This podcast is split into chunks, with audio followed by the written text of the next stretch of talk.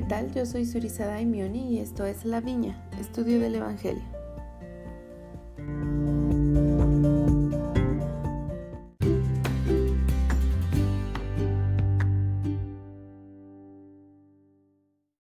Este episodio se titula Hemos concertado un convenio con él y abarca Musía del capítulo 18 al 24.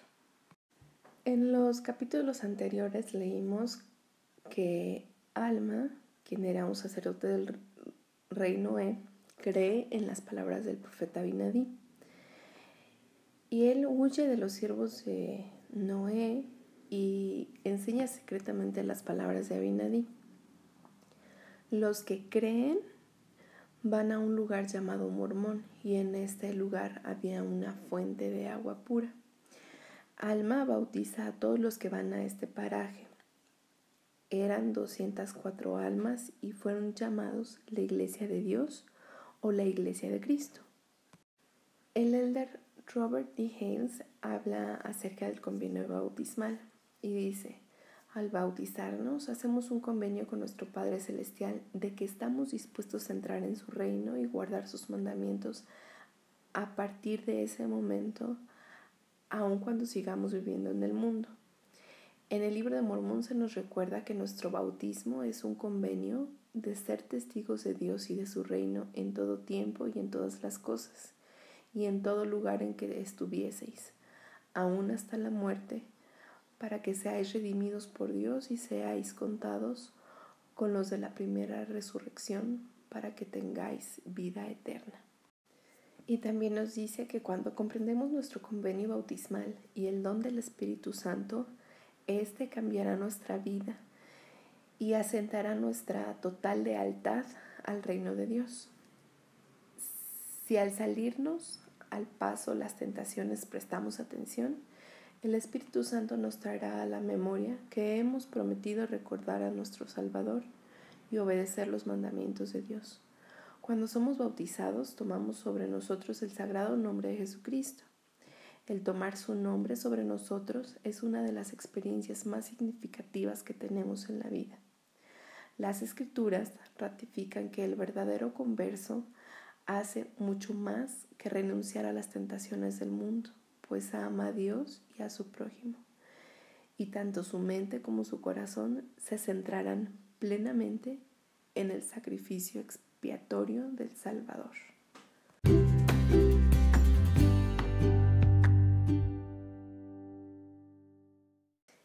Rey descubre que hay este movimiento entre el pueblo, entonces los manda a vigilar.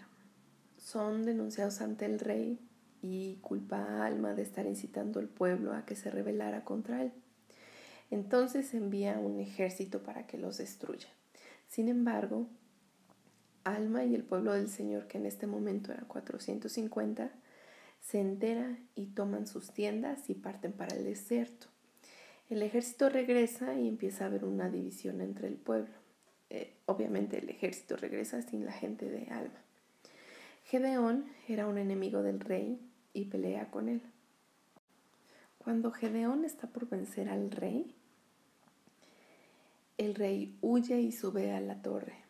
Estando ahí, ve que los lamanitas ya están dentro de las fronteras del país y entonces le implora a Gedeón que lo perdone y así Gedeón lo hace. El rey cobardemente pide a los hombres que huyan y abandonen esposas e hijos. Una parte lo hace y evidentemente otra no quiere hacerlo y se quedan. Los lamanitas, cautivados por la belleza de las mujeres de este pueblo, se compadece de ellos. No, no, los matan, pero los llevan cautivos y la condición era que le pusieran a Noé en sus manos. Entre los cautivos se encontraba Limi, quien era un hijo del rey Noé. Eh, hay un juramento entre el pueblo de Limi y los lamanitas y entre esto iba implícito que Limi y su pueblo pagarían como tributo la mitad de sus posesiones. Por otro lado, los que salen con Noé quieren volver a la tierra de Nefi, pero Noé les manda no hacerlo.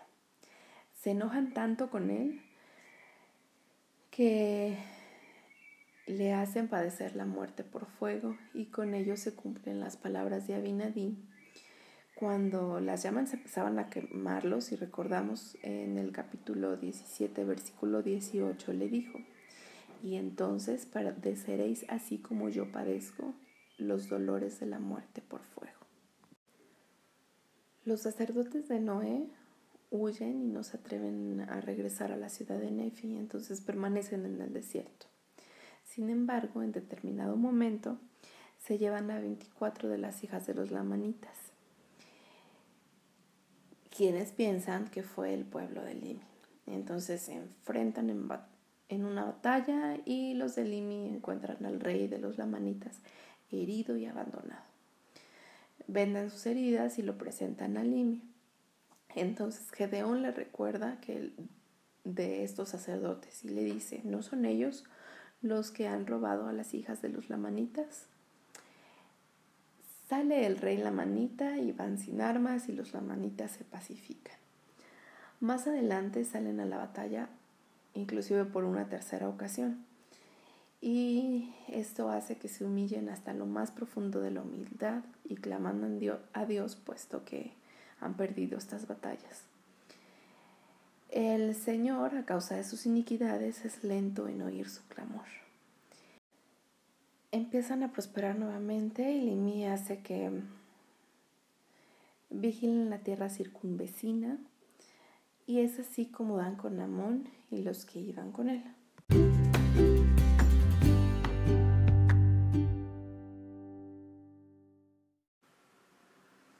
El Señor libera a ambos pueblos, el de Alma y el de Limi. Veamos cómo es que sucedió. Primeramente, el pueblo de Limi.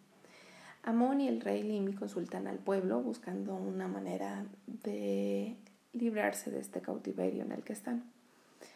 Y se dan cuenta que la única manera que hay es huir con sus hijos, mujeres, rebaños y tiendas.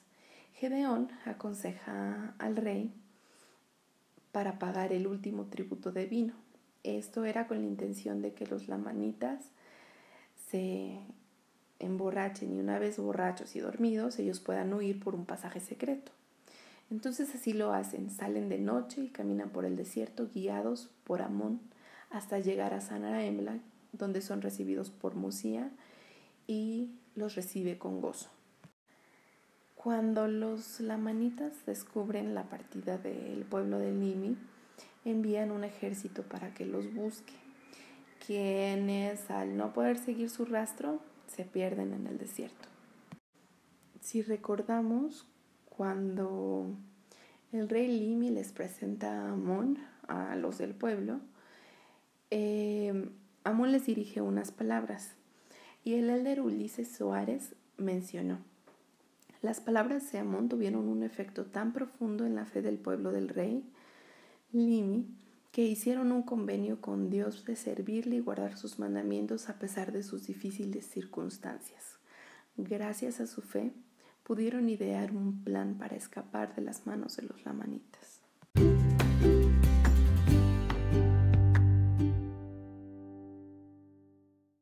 Veamos ahora cómo es la liberación del pueblo de Alma. Recordemos que ellos cuando están en este paraje que llaman Mormón, eh, huyen de, del rey Noé. Y entonces eh, dan con una tierra hermosa que labran, en la que construyen edificios. Ellos se vuelven, o más bien, son industriosos y trabajan mucho. Prosperan y edifican una ciudad. Estando en esta ciudad llega un ejército la manita. Por otro lado, antes de continuar con la historia, debemos recordar em, que los ejércitos lamanitas que habían ido en busca de la gente de Limi se pierden en el desierto. Y ahí es cuando dan con los sacerdotes de Noé, quienes tenían por jefe a uno llamado Amulón. En este punto, las hijas de los lamanitas eran sus esposas, y tanto ellas como Amulón suplican a los lamanitas que no los destruyan. Regresando a la historia del pueblo de Alma, eh, Este pueblo conserva la vida, pero no su libertad, ya que el rey Lamanita le concede a Amulón, este que era sacerdote de Noé, ser rey de la gente de Alma. Y entonces les prohíbe que clamen a Dios. Inclusive les pone vigilantes para que no lo hagan. Pero leemos en el versículo 12 del capítulo 24 que no alzaron su voz, pero sí derramaron sus corazones. El Señor los consuela y promete librarlos del cautiverio. El elder Kyle S. McKay dijo, cuando Alma y su pueblo fueron capturados por los lamanitas, oraron para ser liberados y no se les liberó de inmediato. Pero mientras esperaban pacientemente su liberación, el Señor mostró su bondad por medio de ciertas bendiciones inmediatas.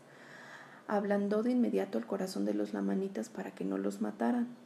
También fortaleció al pueblo de Alma y alivió sus cargas. Cuando finalmente fueron librados, viajaron a Saraembla donde relataron su experiencia a una audiencia sorprendida. La gente de Saraemla se maravilló y cuando pensaron en la cercanía de la bondad de Dios y su poder para liberar a Alma y sus hermanos de la servidumbre, alzaron la voz y dieron gracias a Dios. La cercana bondad de Dios viene a todos los que invocan a Él con verdadera intención y con íntegro propósito de corazón. Eso incluye a quienes claman con sincera desesperación, cuando la liberación parece muy distante y el sufrimiento se prolonga e incluso se intensifica. El Señor hace caer un profundo sueño en los lamanitas y el pueblo de Alma puede salir. Finalmente llegan a Saraemla, donde también son recibidos con gozo por Mosía.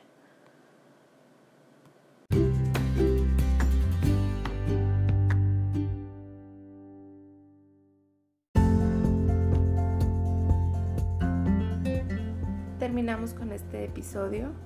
Los invito a que busquen la página de Facebook del podcast. Está como La Viña Estudio del Evangelio. Y el Instagram está como la-vina estudio. Hasta pronto.